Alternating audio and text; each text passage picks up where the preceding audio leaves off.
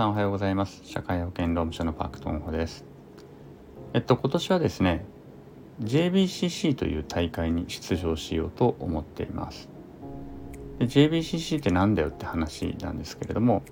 通称あの MBA の甲子園なんて呼ばれていまして正式名称は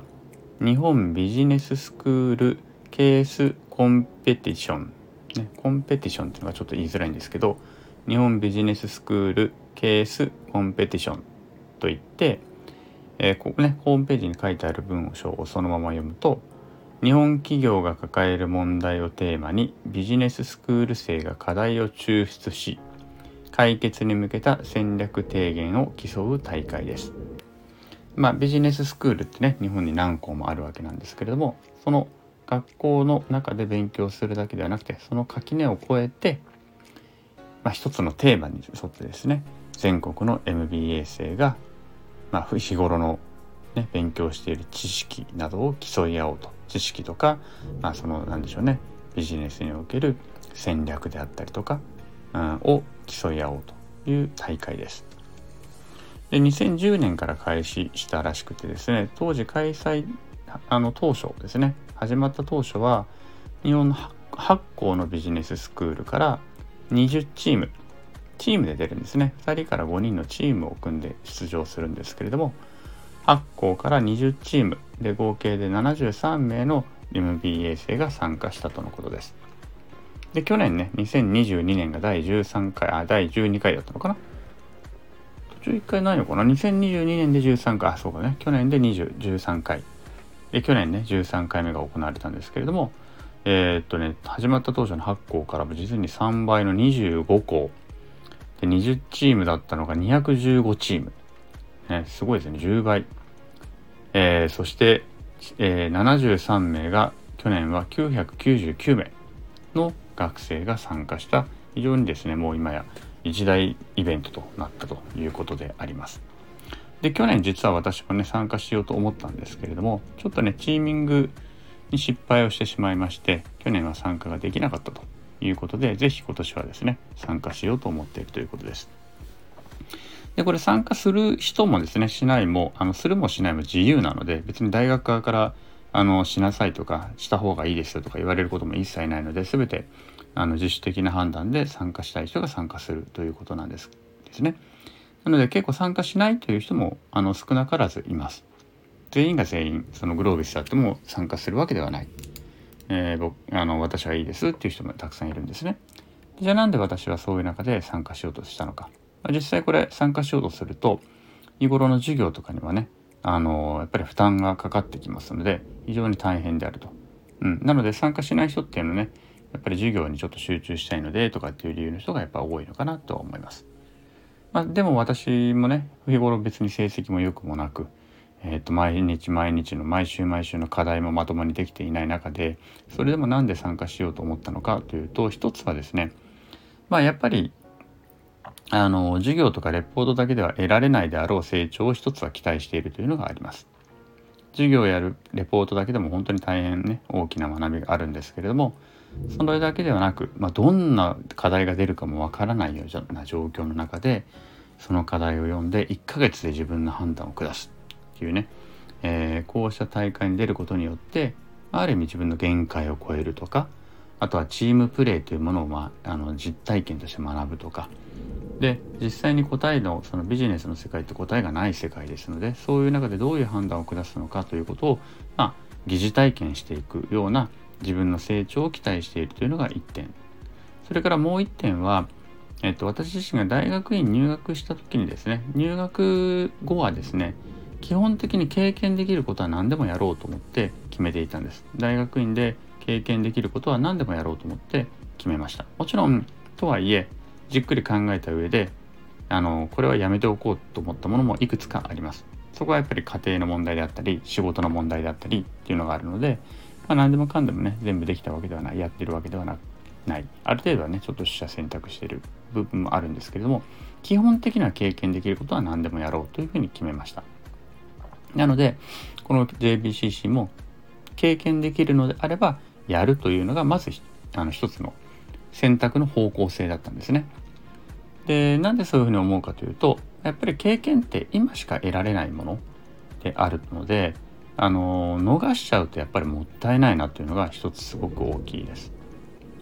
で特にですねこの辺はですね若い時にはそこまで感じなかったような貪欲さっていうのがもう今ね40代後半になってあるなと思います。それはもしかしたらもうね人生の折り返しに来たという意識が私自身は自覚しているのであの折り返しに来たということ自体をね私自身は自覚をしているので、まあ、なんか残りの人生のうんまあ焦りっていう焦ってるわけではないんだけれどもただやっぱり悔いの残る人生にはしたくないんだっていう思いがすごくあるのかもしれないですだからできることは何でも経験したいね、少なくともやっぱり時間は無限と思っていた10代20代の時とは考え方全然違いますので時間に対する考え方とか経験に対する考え方とか全然違うので、まあ、その辺は年齢とともに高まっているのかなと思います。であのやっぱりですね私の場合は経験とか体験が自分を作っているなという、まあ、実感もあるというのもあってやっぱり何でも経験できることはしておこうと。あの本から学ぶとか授業から学ぶっていうのはとてももちろんね大きいんですけれどもそれよりも自分が直接体験したこと経験したことでそこで見たこととかそこで聞いたことそこで誰かが話してたこと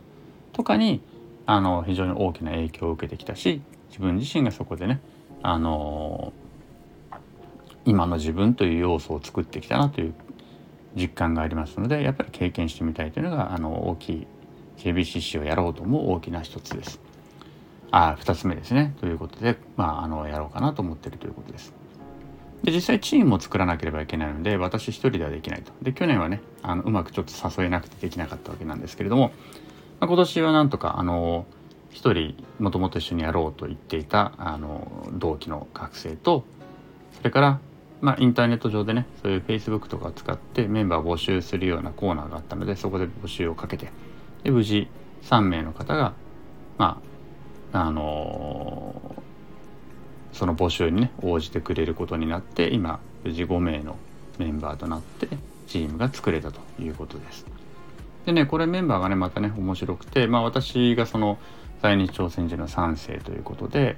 ルーツが朝鮮半島にありますよね。で一緒にもともとやろうって言っていたあの同期の子は子って子ってわけでもないですけどもあの同期の方はえーと、中国出身の方であると。でまあ、他ね、えー、残りの3名の方は、まあ、あの一般的な日本の方なんですけれども日本人なんですけれども、まあ、いずれにせよ校舎も全然違うオンライン校もあれば東京に住んでる人もいれば大阪の人もいれば福岡の人もいると。で入学年も去年入学した人もいれば今年入学した人もいるというような形で校舎とか入学年出身国ルーツ国籍も全然違うメンバーが集まったと。で呼びかける時にねもともと Facebook で我々が呼びかける時に、まあ、多様性というものを大事にしたいみたいな言葉を入れたんだけれどもそれに賛同するメンバーが集まってくれました。でねチームあのチーム名も作ろうよって話になった時にチーム名もですねあのまあいろいろみんなで考えてそのいろんな多様性っていうのをテーマにそれぞれの音が調和するようにっていう感じででその知識も調和していくようなっていうようなイメージで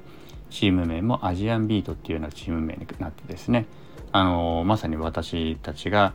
もともとその呼びかけの時に書いていた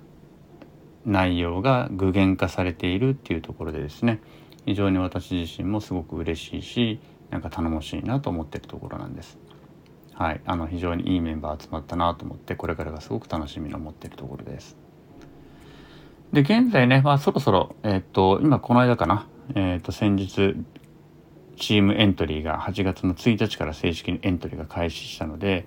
もう8月1日に早速その5人の名前でチームのあのエントリーをしました。でまだねケースが発表されるのは来月9月の頭になってその9月1ヶ月間でそのケースを分析して、えー、レポートを作成して報告書作成して、えー、10月の頭に提出ということになってまあ、実際に本当に大変な思いをするのは9月1ヶ月だと思うんですけれども、まあ、おそらく想像以上に大変なのであろうということは想像しています。で他の授業もありますのでどこまで本当にできるんだろうっていうのはちょっと正直わからないんですよね。本当にできんのかなっていうのはちょっと正直なところではあったりはする。でもう一つはやっぱりねそれだけ一緒にその何か一つのことをやっていこうと思うとまあ多分揉めることもたくさんあるでしょうと。でそういった時にねあのー、なんだろうなどうやって対処していくのかっていうのもすごく大切だよなっていうのはあの今も感じてるところではあります。で私としてはこういうね何か揉めたりとかこのチームが大変になった時っていうのは まあ私あの7つの習慣っていうね書籍がやっぱり好きなのでそこからこういう言葉をねちょっと引用してみたいと思うんですけれどもこれね7つの習慣の第6の習慣シナジーを作り出すっていうまあこの まさにメインのところですね。これの409ページっていうところにね書いてあるんですけれどもえー、2人の人間の意見が全く同じなら1人は不要である。ちょっと中略して私と全く同じ意見を持つ人とは話す興味は湧いてこない。あなたは私とは違う意見だからこそあなたと話してみたいのだ。あなたはじゃないです。ごめんなさいね。あなたは私とは違う意見だからこそあなたと話してみたいのだ。私にとってはその違いこそが大切なのである。うん。っていうね。あのー、結構すごいことを書いてるんですね。2人の人間の意見が全く同じなら1人は不要なんだと。違うからこそ意味があるんだと。うん、だからこそそこから第3の案を生み出してシナジーが生み出されるんだっていうのが、まあ、ここのね、えー、ショーのメインとなるお話なんですけれども、まあ、そうしたねこの辺の言葉をあの思い出しながら辛抱強く対話を続けてみんなで答えを出していけるとすごくいいのかなっていうふうに考えているところであります。はい。まあ、ということでねこれからしばらく本当にしんどくなるかもしれないんですけれども、まあ、自分とかメンバーとかのみんなのね成長とまだこの見たことない景色を見れるね終わった後にまだ見たことない景色を見れるというのを楽しみに当面10月2日の予選資料提出締め切りまで頑張っていきたいなというふうに思っている次第であります。はい、えー、今日は特に何も共感を得るような話も何もなくただ単に自分が思っていることを単純にかあの話しただけでありますけれども、まあ、一応ね今の私の心情ということで、まあ、ちょっと整理して記録として残しておきたいなと思って、えー、放送をあの配信をしてみました。はい、それでは今日はここまでです。えー、今日も私とあなたにとって素晴らしい一日となりますようにまたお会いしましょう。